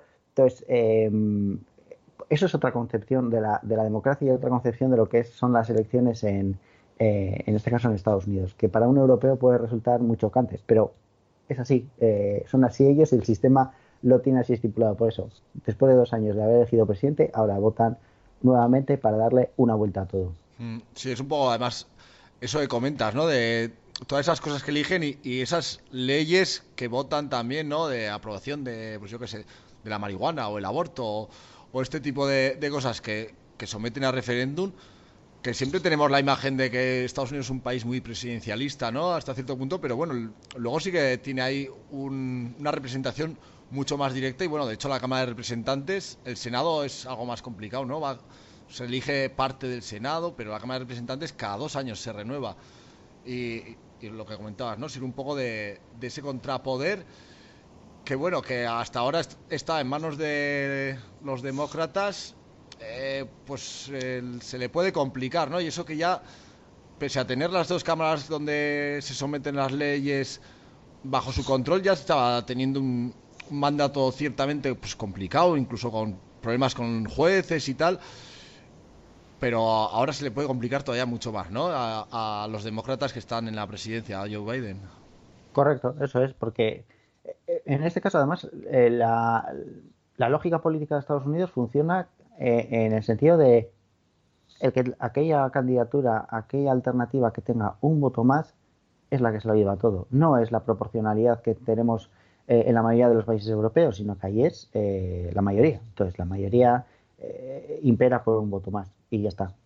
Entonces, claro, puede suceder que en el Congreso de lo, en el Congreso estadounidense haya un representante más porque las aritméticas son así, no hay espacio prácticamente a día de hoy ni una sociedad y una, y una contienda política tan polarizada como la que estamos viendo en la, en la actualidad, eh, no hay espacio para, para, representantes independientes o para otros terceros partidos que son casi casi eh, irrisorios en el sentido de, apoyo electoral, pero mm, en esa situación, con que haya un representante más, puede suponer que, eh, pues eso, pues la paralización total de una administración como puede ser la de Joe Biden de no sacar adelante un presupuesto, la de que haya leyes que no se vayan a tramitar y queden paradas en, el, en la nevera, ¿no? Como se dice, durante años. Eh, pues, eh, pues eso, eh, eh, que haya un presidente, pero que ese presidente para cualquier cosa requiera de sobreesfuerzos que en Europa pues tampoco serían comprensibles, ¿no? Porque juegan otras dinámicas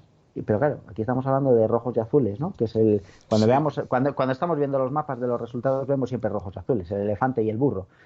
Ya está, no hay espacio para otras alternativas. Entonces, uno más es el cambio absoluto. No es no es otra cosa, no es como aquí que, que hay otras alternativas, que bueno, un voto igual no cambia nada, o un representante no puede cambiar nada porque hay otras cuatro o cinco formaciones políticas. No, no, aquí es uno, se acabó. Puede cambiar y puede suponer puede suponer la alteración, perdón, ¿eh? la alteración de, todo el esquema y toda la, contienda política. Eh, sí, bueno, por terminar un poco con, la explicación de cómo funciona, ¿no? Tanto luego ya nos podemos meter en lo que ha sido la campaña y los dos partidos hegemónicos, ¿no? De cómo, cómo han llegado aquí, cómo están. Eh, también comentabas eso de los sistemas de votaciones que pueden cambiar en cada estado, luego eh, es lo que comentabas, ¿no? Que, el, que igual unos tienen resultados inmediatos, otros no, unos tienen unos sistemas de verificación, otros no. Luego siempre está todo ese ruido mediático eh, de las fake news, de, bueno, eh, votos que estos son, estos no valen, estos son ilegales, estos de correo.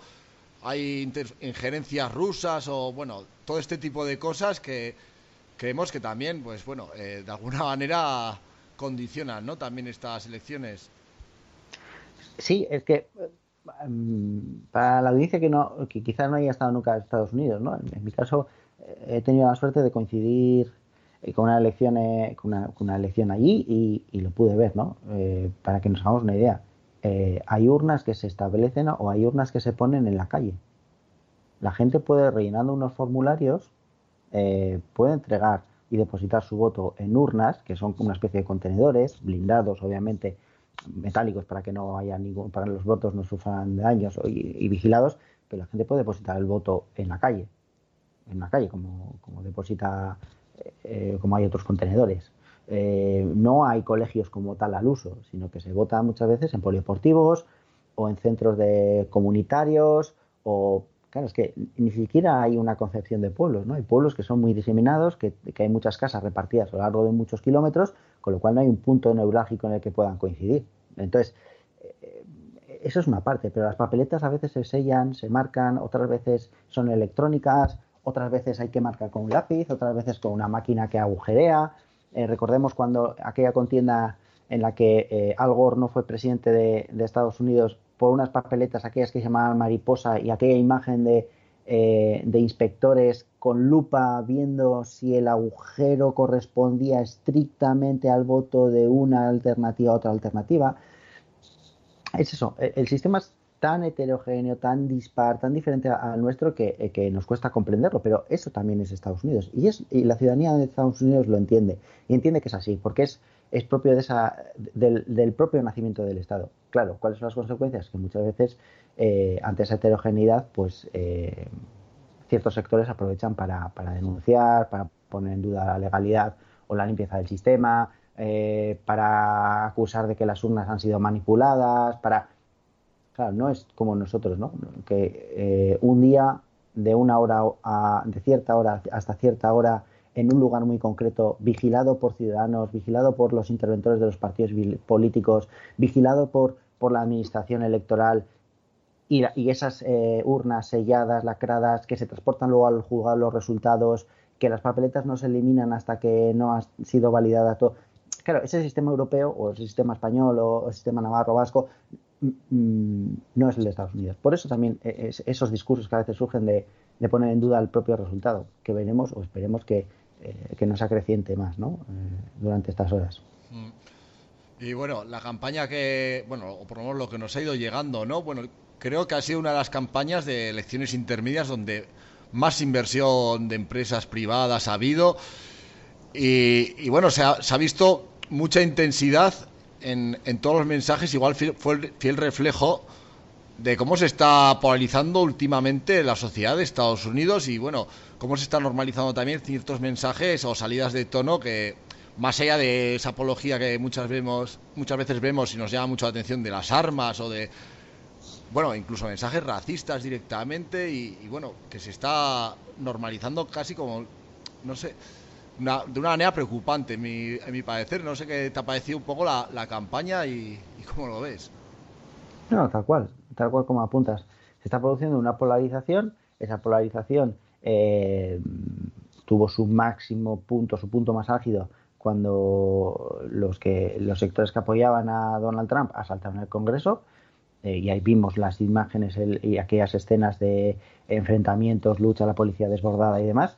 Eh, pero es que, claro, eso ha continuado porque Donald Trump sigue en la política, Donald Trump sigue aspirando a, a volver a, la presidencia de Estados Unidos, eh, ha eliminado el, discurso tradicional del Partido Republicano para darle cabida a otros discursos mucho más eh, duros, eh, y claro, hay ciertos sectores de, la, de, esa derecha, del Tea Party, aquel que se venía mencionando durante mucho tiempo, ese Tea Party más racista, mucho más eh, mucho más conservador o tradicional, no, sé muy cómo denominarlo, lo estamos viendo con el aborto, lo estamos viendo con, con algunos aspectos de la segregación, estos días, si le, leyendo un poco la prensa y siguiendo, siguiendo las elecciones europeas también, había ciertas había denuncias de algunas minorías, eh, como dicen ellos, minorías raciales, eh, latinoamericanos, eh, afroamericanos, asiáticos,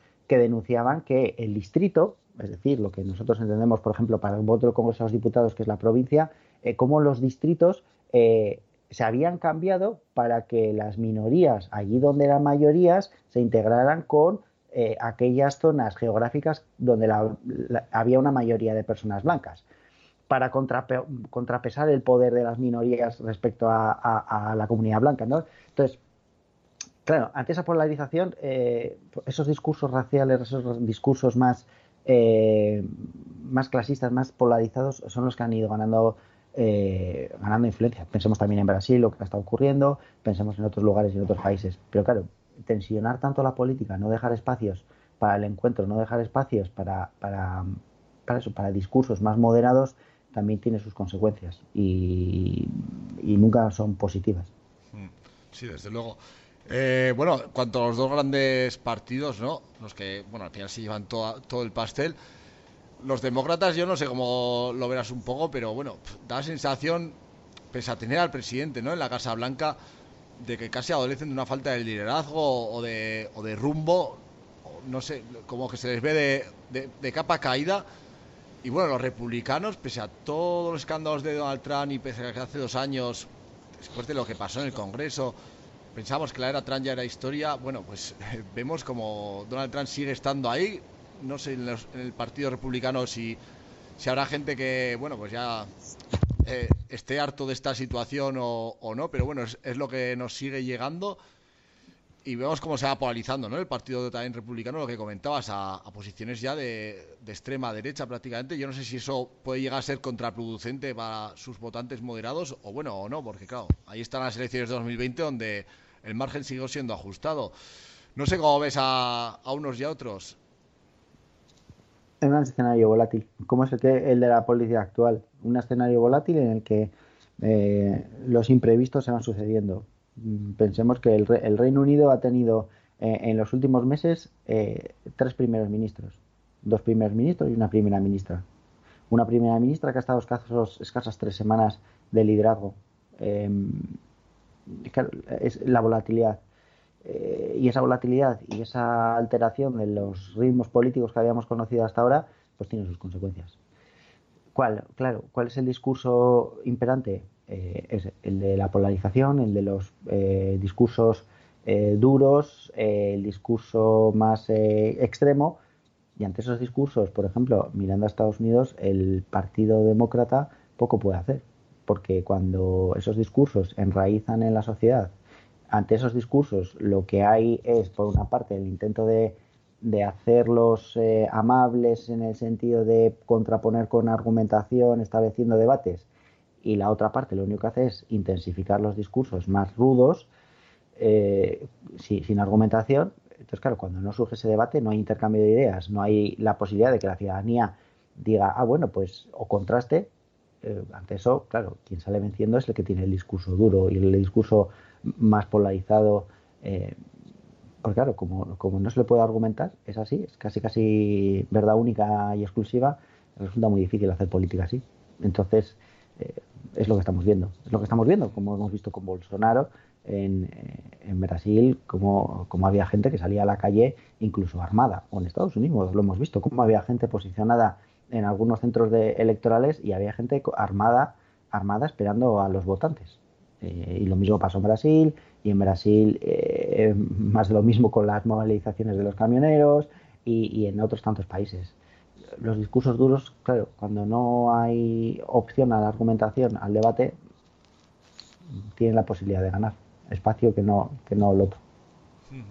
Y bueno, y si se cumplen un poco los sondeos, parece ser que los republicanos no se van a hacer seguramente con la Cámara de Representantes y el Senado posiblemente también. Este esa especie de equilibrio que se genera ¿no? entre el, la presidencia y, las dos cámaras, pues igual lo que acaba generando es ampliar más es esta división que estamos viendo últimamente en la sociedad y, bueno, que para una democracia que tendrá muchos defectos, eh, pero realmente puede, puede llegar a poner en peligro la democracia más, o sea, este tipo de discursos de la potencia más grande del mundo, que no es ninguna tontería.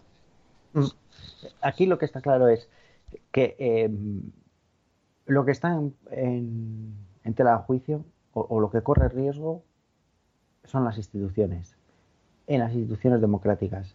Si los discursos eh, polarizados o extremadamente polarizados, si los discursos que ponen en duda incluso los resultados electorales en Estados Unidos, que debería ser el símbolo, ¿no? que ha sido reconocido como el símbolo de la democracia en el mundo eh, en la actualidad.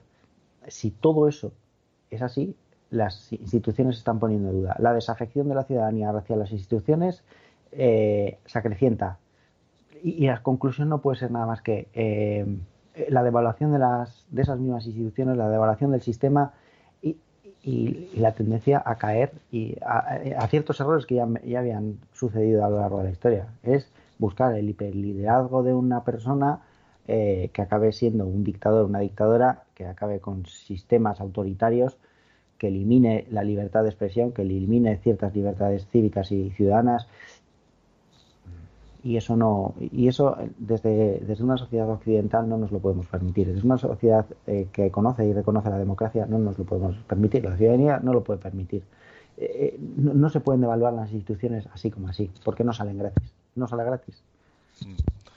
Bueno, pues ya se, se nos va el tiempo, así que yo como siempre solíamos hacer, yo te voy a dejar pues la última palabra pues, para que hagas la, una reflexión sobre este tema o bueno cualquier mensaje que, que consideres eh, para la audiencia de Busquirratia, pues aquí, aquí tienes los micrófonos.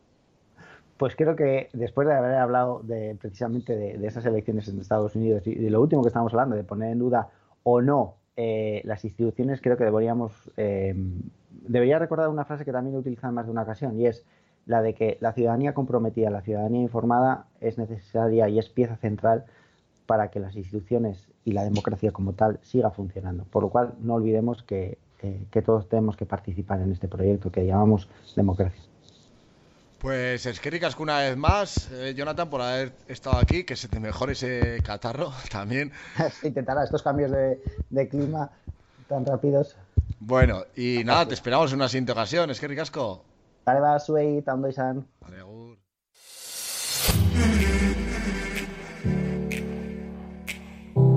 Bueno, Entzule, hasta aquí lo que ha dado de sí el pasealecu de hoy. Mañana regresaremos a las 10 de la mañana, puntual, puntuales, con toda la actualidad aquí en Euski y Ratia. Ordu artista nungi, you.